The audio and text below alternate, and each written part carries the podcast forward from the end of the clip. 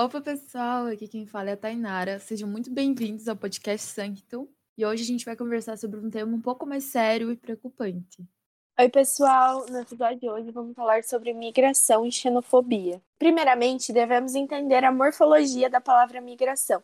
A palavra vem do latim migrare, que significa mudar de posição. No português, podemos nos referir à exceção de migrar de três formas: a associação com in, a entrada, e ex, saída. Define as palavras de imigração, o movimento de fora para dentro, e emigração, o movimento de dentro para fora. Ou seja, imaginemos nós, brasileiros, como ponto de vista. Para nós, as pessoas que vêm de outros países são imigrantes e estão em um processo de imigração, pois estão entrando no nosso país. Por outro lado, quando nós, por algum motivo, estamos partindo do nosso país em direção a outra nação, estamos vivenciando a imigração, uma vez que, como foi dito, é um movimento de dentro para fora. Por fim, nós temos a migração, que basicamente é a locomoção de indivíduos de um lugar para outro dentro de um único país. Por exemplo, quando você muda de uma cidade para outra. O fenômeno de migração está presente em todo mundo e pode acontecer por motivos pessoais, pela busca de melhores condições de vida, ou, em casos mais sérios, pela tentativa de fuga de situações de guerra, perseguição ou discriminação por motivos políticos e também religiosos. Segundo um relatório recente da ONU, a Organização das Nações Unidas, o mundo apresentou, no ano de 2020, um pouco mais de 272 milhões de migrantes internacionais. No primeiro relatório feito sobre o tema, no ano de 2000, representavam 2,8% da população global, com 150 milhões. Em 20 anos, esse número passou para 3,5%, com um aumento de 122 milhões. Esses foram os dados mais atualizados que a gente encontrou, e a gente ainda não tem um relatório total de imigrantes no ano de 2021 e dados da Acnur, Alto Comissariado das Nações Unidas para Refugiados, nos mostram que no final de 2020, o número de pessoas em fuga de perseguições, guerras e conflitos dos mais variados tipos ultrapassou 82 milhões, o nível mais elevado que a organização já registrou em seus 70 anos de existência. Na lista dos 10 principais países de origem de refugiados em 2020 estão a Síria, com 6 milhões 690 mil, a Venezuela, com 4 milhões e 27 mil, o Afeganistão, com 2 milhões 595 mil, Sudão do Sul, com 2 milhões 189 mil, Myanmar, 1 milhão 103 mil, República Democrática do Congo, com 840 mil, Somália, com 815 mil, Sudão, com 788 mil, a República Centro-Africana, com 642 mil, e a Eritreia, com 522 mil. Também, segundo a ONU, em 2019, a Europa e a Ásia receberam cada um cerca de 82 milhões e 84 milhões de imigrantes internacionais, respectivamente. Isso representa 61% do número total mundial de imigrantes internacionais combinados. Essas regiões foram seguidas pela América do Norte, com quase 59 milhões de imigrantes internacionais, ou 22% dos migrantes globais, África com 10%, América Latina e Caribe com 4% e a Oceania com 3%. O Brasil, como integrante da América Latina, vem sendo alvo de uma grande demanda de imigrantes venezuelanos, que migram em busca de oportunidades como inserção no mercado de trabalho e melhor qualidade de vida.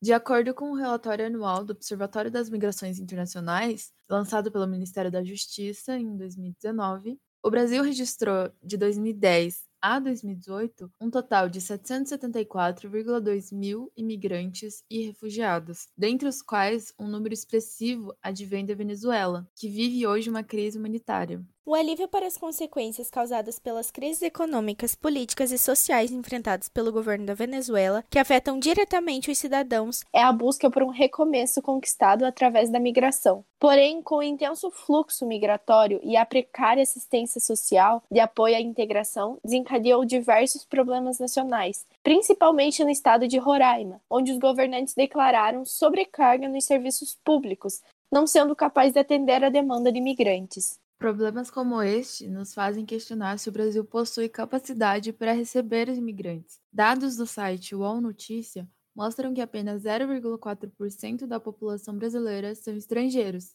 enquanto nos Estados Unidos 15% da população é formada por imigrantes e na Arábia Saudita 37%. Mas nem sempre o Brasil teve uma média tão baixa assim. Devemos ressaltar que o baixo percentual de imigrantes no Brasil se deve também à pandemia, que causou o fechamento das fronteiras por boa parte do ano de 2020, fluxo que vem se estabilizando no ano de 2021. Mas com a baixa porcentagem de imigrantes no território brasileiro, não devia ser mais fácil manter uma operação eficiente dos sistemas para oferecer auxílio a essa demanda que possuímos? A questão é que o Brasil, na realidade, possui condições de receber e oferecer assistência aos migrantes. Porém, a falta do cumprimento de políticas públicas que os integrem à nossa realidade de forma acolhedora ressalta a inoperância do governo brasileiro no recebimento desses imigrantes, que se encontram em situações de vulnerabilidade. Se os brasileiros e imigrantes têm dificuldade de acessar serviços básicos, como na região norte do Brasil, isso não se deve apenas à chegada dessas pessoas,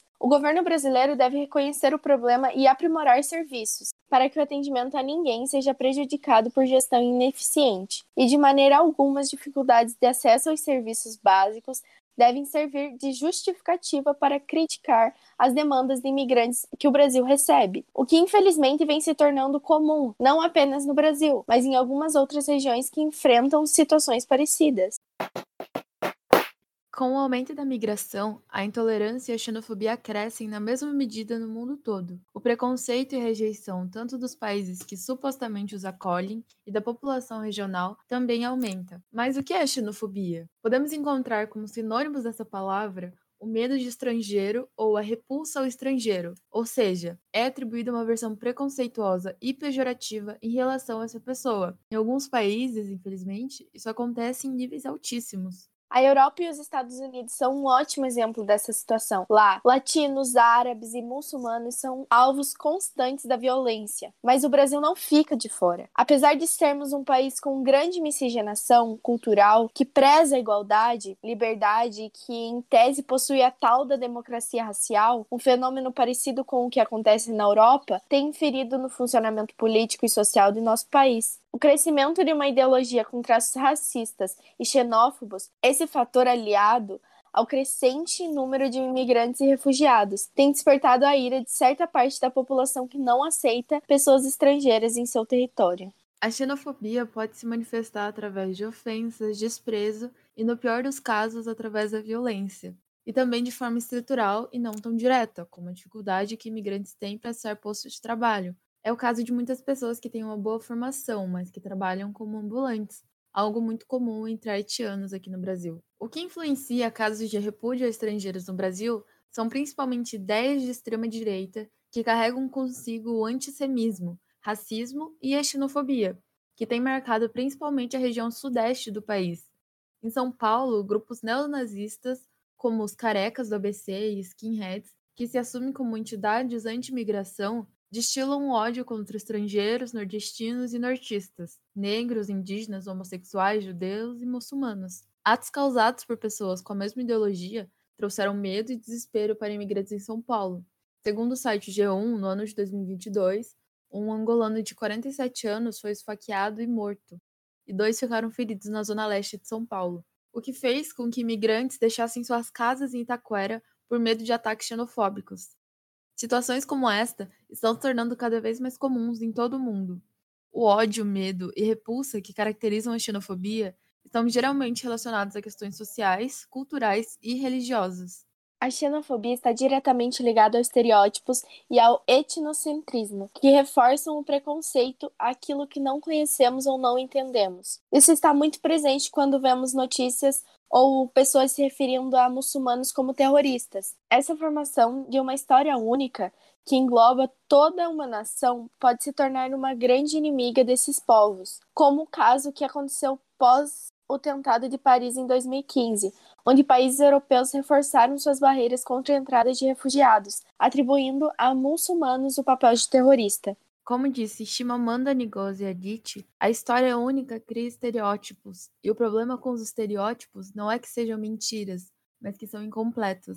Eles fazem com que uma história se torne a única história. Outro exemplo disso é o movimento xenófobo que vem ganhando força ao redor do mundo contra pessoas de ascendência asiáticas, pelo fato do Covid-19 ter tido início na China. Essa onda de preconceito se manifesta, por exemplo, pelos discursos realizados por políticos xenófobos, racistas e preconceituosos como o ex-presidente dos Estados Unidos, Donald Trump. E do Brasil, Jair Bolsonaro, que utilizaram o termo vírus chinês para se referir ao Covid-19 em diversos momentos e atribuem a culpa da pandemia ao país asiático, o que acaba incentivando o preconceito e a violência contra os próprios asiáticos e pessoas com características semelhantes. Além desse preconceito contra asiáticos, os estereótipos também os afetam. As pessoas em geral têm dificuldade em diferenciar pelas características físicas se um asiático é chinês, coreano ou japonês. Assim, acabam generalizando diferentes etnias, criando a ideia de que são todos iguais. Estereotipar é usar uma característica de um grupo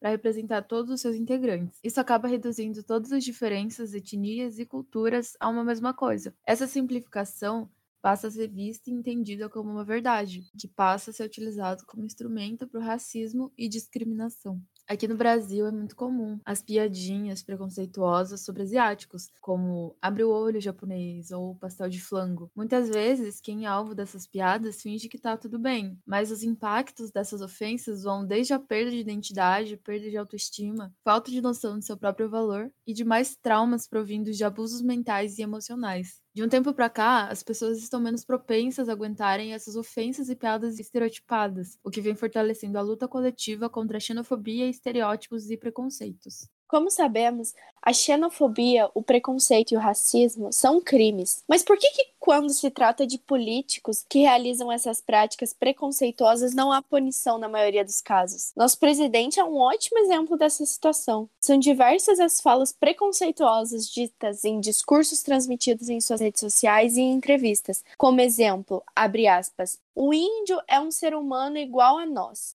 Não é para ficar isolada em uma reserva como se fosse um zoológico. Fecha aspas. Dita em julho de 2019, durante um evento do Exército no Rio de Janeiro. Ou também, entre aspas, o ele vai pra China comigo. Eu falei, tem algum problema? E só você fazer assim que ninguém vai te achar na multidão. Fecha aspas. Nesse é só você fazer assim, ele falou puxando as pálpebras para o lado. Isso foi falado em outubro de 2019, durante uma live em rede social.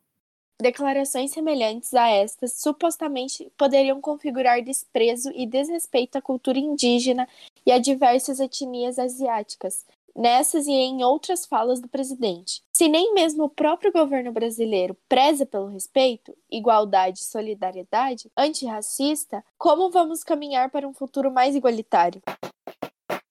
Outro aliado da xenofobia é obviamente o racismo, que tem como base a discriminação baseada em diferenças biológicas entre povos. Migrantes com cores de pele diferentes da branca, por exemplo, indianos, haitianos, moçambicanos, somalis, sudaneses, peruanos e venezuelanos, estão sujeitos não apenas à xenofobia, mas também ao racismo, o que predomina para a construção de um preconceito, pois muitas vezes a origem nacional de uma pessoa implica uma etnia diferente, como é o caso do imigrante que foi morto em São Paulo. O irmão do angolano relata, aspas, eu queria defender o meu irmão, foi racista.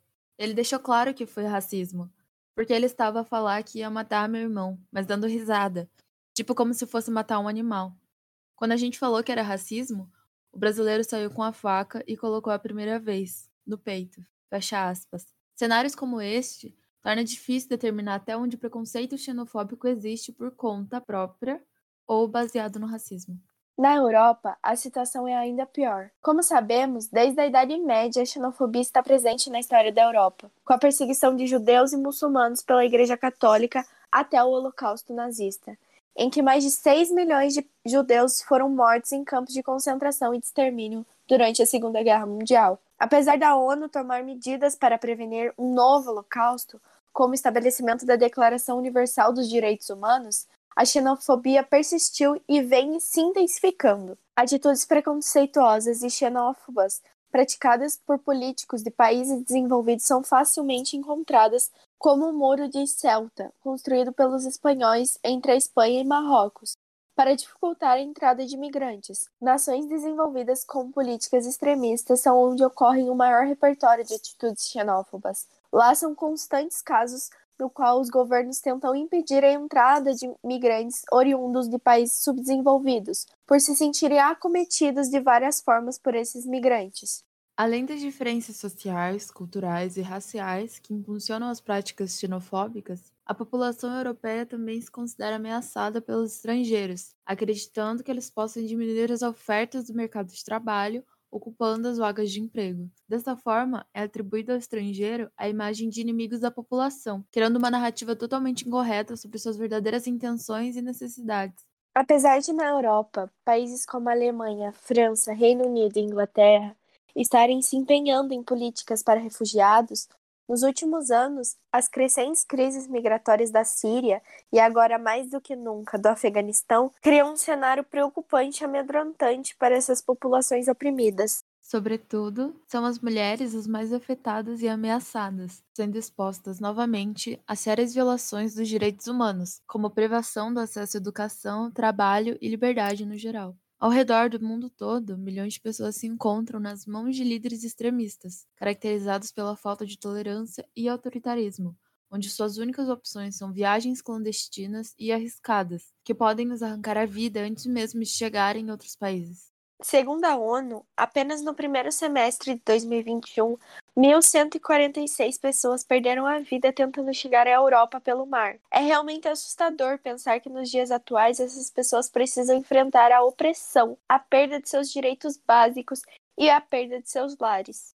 E como se já não bastasse, ainda precisam suportar a frieza e desumanidade quando conseguem uma chance em outra nação, por causa da xenofobia. As diferenças étnicas, raciais e culturais não nos fazem superiores ou inferiores, não nos fazem certos ou errados, não nos fazem dignos ou não, não nos fazem merecedores da morte, do sofrimento, do medo e da angústia, e não lhe dá o direito de nos julgar. Somos todos humanos, humanos diferentes, mas ainda assim humanos. Devemos deixar de lado o orgulho e a ignorância e passar a respeitar mais, amar mais e acolher mais e principalmente acreditar em um futuro próximo. Alcançaremos uma sociedade igualitária e justa para todos.